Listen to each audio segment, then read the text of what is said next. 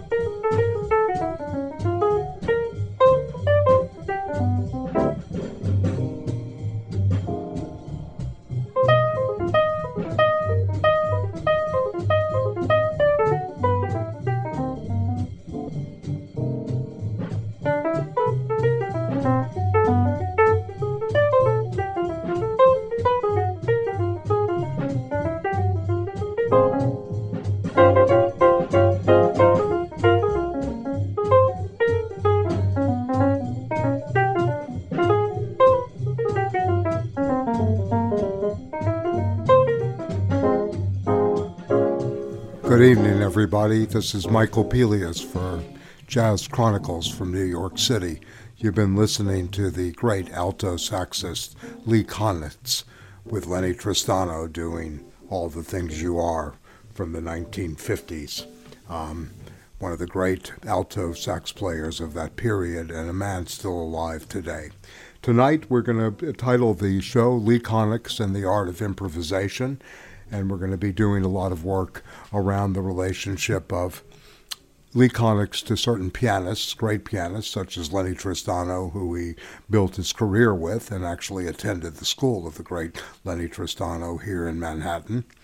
And um, then, of course, the relationship to Bill Evans that took place in the 50s and somewhat in the 60s, more in Europe. We're going to hear some cuts from Copenhagen and from uh, West Germany, Berlin, West Germany uh, at that time. Also from Brad Mehldau in the 1990s, where Konitz may return to a kind of uh, traditional form of alto sax playing after great experimentation.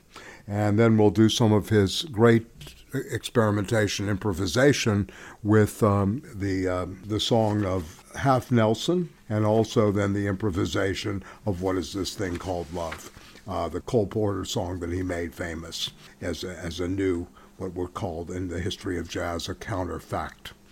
So uh, we're going to go uh, forward and hear a little more of Konitz. Uh, Konitz was born in 1927 in Chicago, Illinois, and started out playing for some of the big bands, Stan Kenton, for example, where he was highly exploited. He was on a kind of debtor's uh, salary where he had to borrow money from the Kenton Orchestra to um, take care of his family during that time, which was kind of a, a practice, a kind of money lending uh, happens sometimes in these big bands, and it's you know a kind of hidden history of jazz, which we'll explore in the future. But uh, tonight, I, I, just wanted to get get started with Konitz as, as beginning in the big band era. But when he went to Tristano's School, he began to emerge as a major improviser of the instrument of the alto sax, both as composer but as playing many of the popular tunes. So we're going to hear uh, go forward a decade. And by the way, Lee Konitz is still alive. I hope he's in good health and uh, and lucid. He's uh, 90 um, would be 93 years old uh, in October of next year. He's 90 92 right now, born 1927 once again.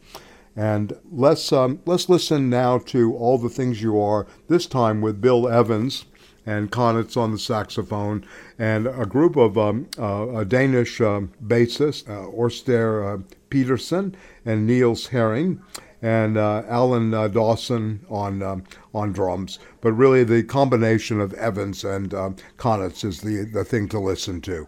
This was much more improvised version than you heard from the 50s with Tristano. So you can begin to see him, you know, getting more and more into improvisation. So we're going to again concentrate on this period of the 50s and 60s for the first part of this show.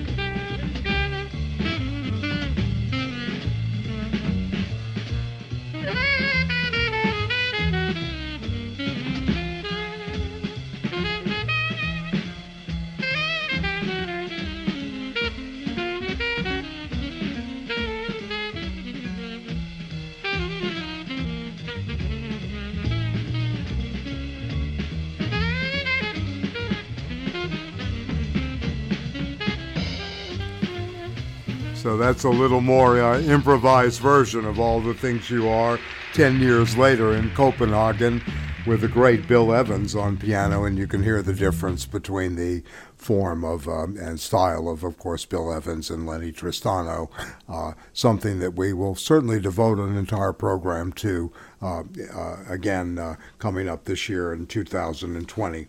Um, you know, again, uh, Lee Konitz uh, is very interesting in the sense that he begins with the the big band uh, plays bebop very early on, but he also then follows the birth of the cool and plays actually with Miles Davis um, on some uh, some cuts, and then goes um, forward. You know, in some ways in a free jazz form, but not so much like exactly like Ornette Coleman or the great Cecil Taylor, another you know superb pianist. Uh, that we need a, an entire uh, several hours to deal with uh, in the future. But um, you know, Konitz is is is uh, very very interesting um, um, in the sense that he was able to cross over many many uh, you know jazz evolutionary forms.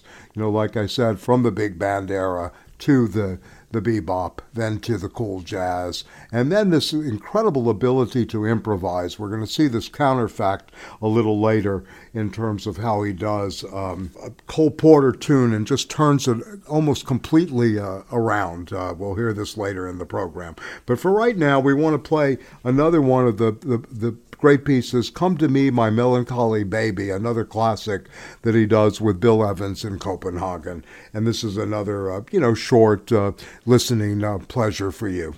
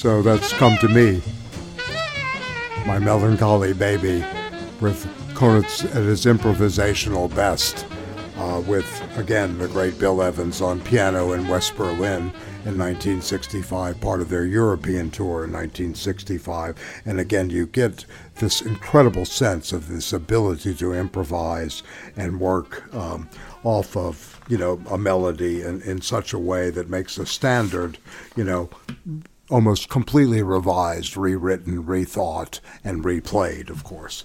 Um, so we're going to be moving on now to uh, 30 years uh, forward, Lee Konitz in 1997 with Brad Mehldau and Charlie Haden in a performance they did with another version of what is this thing called love? This is in 1997. This is going to be a version of what is this thing called love?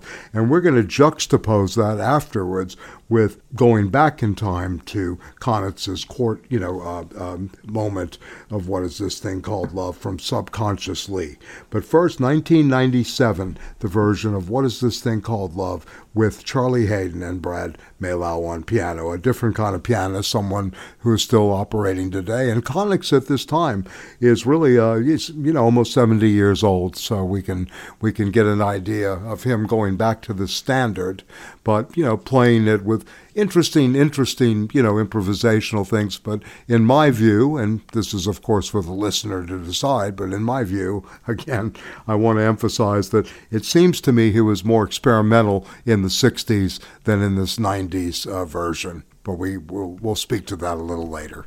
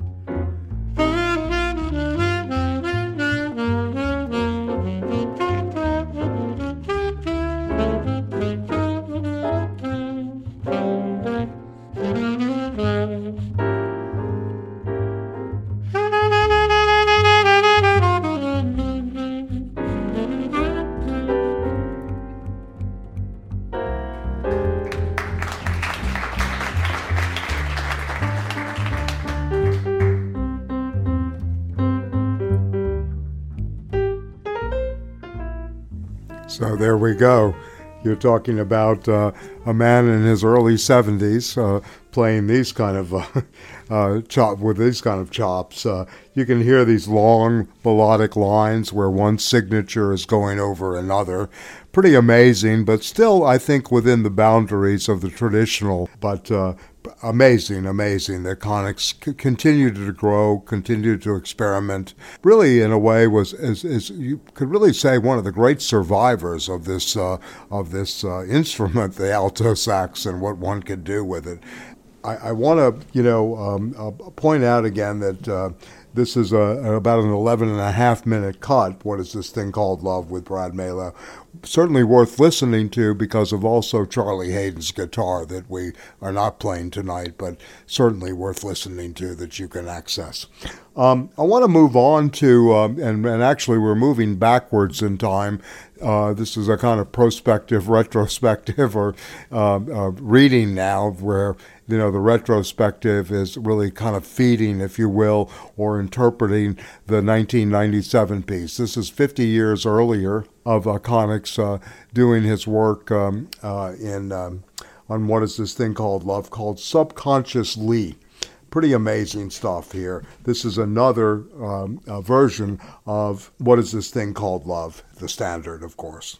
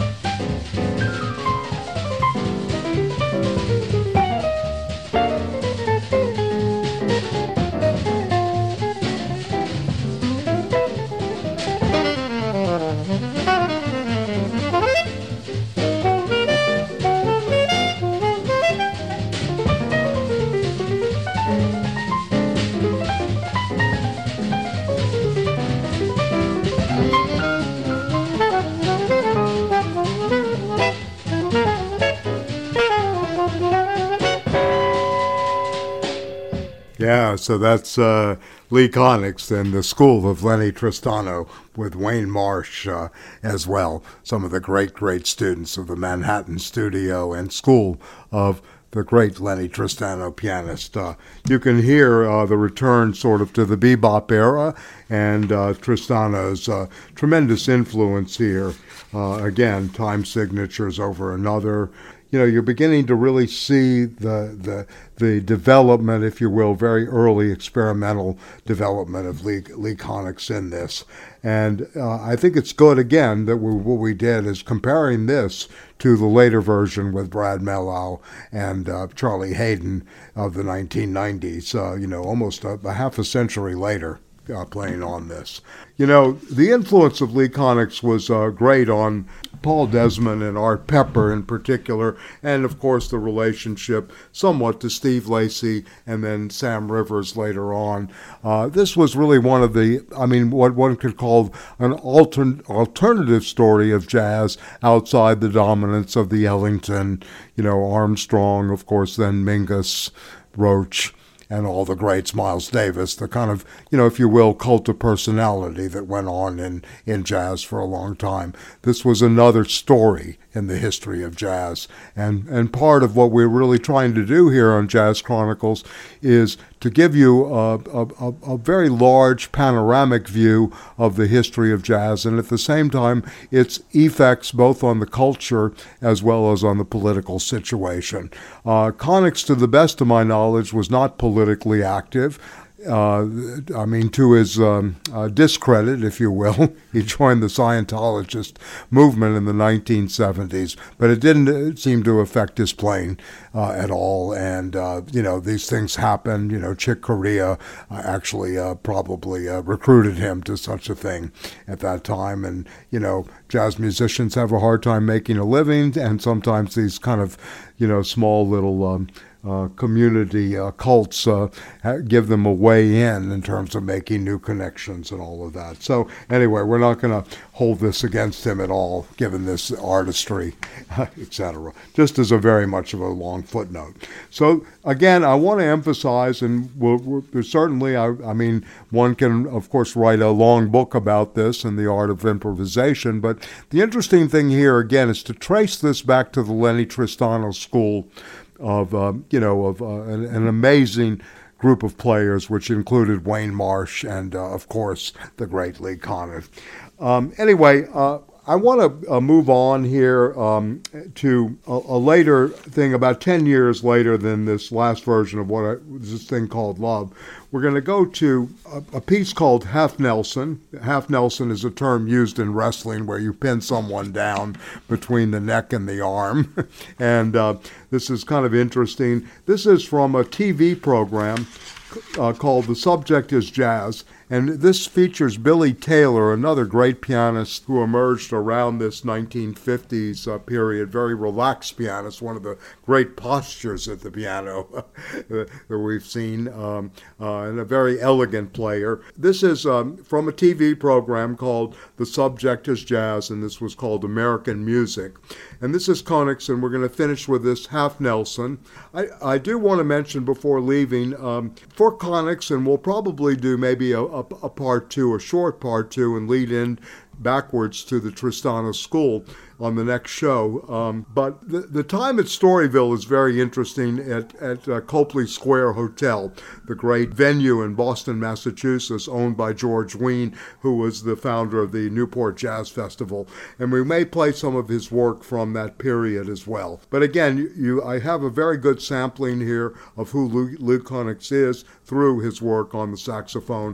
And again, I want to mention, you know, that this is really the art of improvisation at its best. Someone who could cross through the bebop era, the birth of the cool, you know, cool jazz, uh, eventually, and you know, the really long melodic lines that he experiments with is, is very important, and how he can add accents throughout part of this improvisational moment. And again, the, the great uh, ability to take one time signature and impose it on another over another. So this is very interesting, and this is a testament, if you will, to the subconscious, conscious Lee Konitz. So thank you so much, and uh, we're going to hear Half Nelson, um, a piece done on American TV. The subject is jazz, 1958, featuring Billy Taylor on piano, of course, with the great Lee Konitz.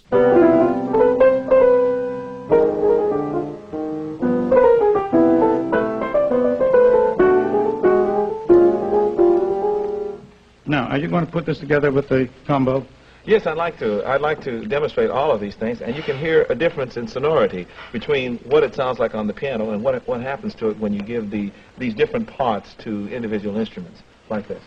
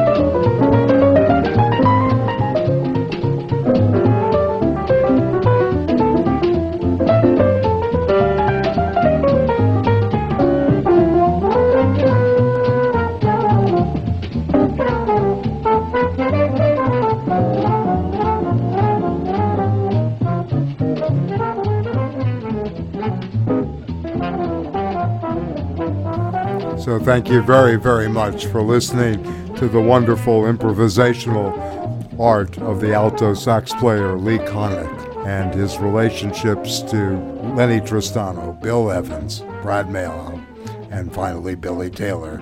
And what a beautiful way to end with a nice hold in wrestling that's so sweet, half Nelson. We'll see you soon for the next program, which will be continuation of Konitz and then a, a foray into the notion of jazz and justice uh, in the history of jazz. Thank you so much. Michael Pelias signing off for Jazz Chronicles from New York City.